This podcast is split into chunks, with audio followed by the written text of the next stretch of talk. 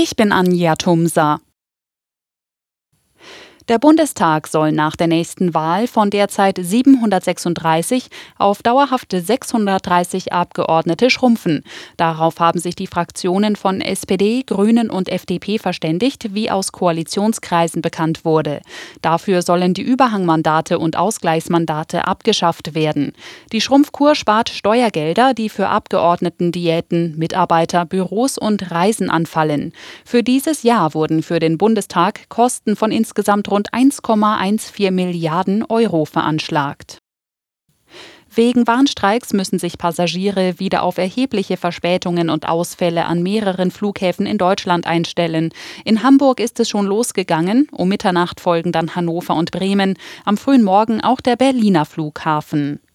Hunderte Flüge sollen ausfallen, Hunderttausende Reisende sind wahrscheinlich betroffen, weil der 24-Stunden-Streik auch Auswirkungen auf andere Flughäfen hat.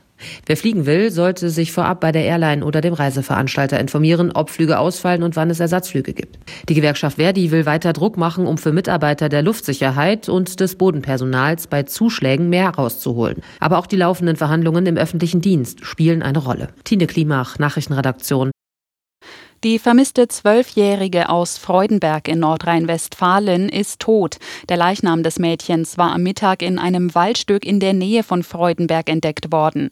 Zur Todesursache hat die Polizei aus ermittlungstaktischen Gründen noch keine Angaben gemacht. Das Mädchen hatte sich gestern am frühen Abend zu Fuß auf den Heimweg von einer Freundin gemacht, war aber nicht angekommen. Bundesgesundheitsminister Lauterbach hat den Menschen Hilfe versprochen, die mit Langzeitschäden einer Corona-Infektion oder Impfung kämpfen.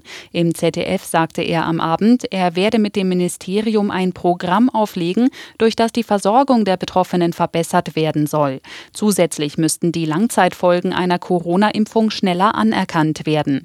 Laut zuständigem Paul-Ehrlich-Institut und der Europäischen Zulassungsbehörde führe weniger als eine von 10.000 Impfungen zu Schäden.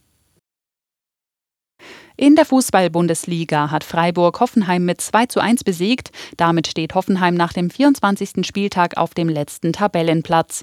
Außerdem hat Leverkusen in Bremen mit 3 zu 2 gewonnen. Die Partie Wolfsburg-Union Berlin endete 1 zu 1.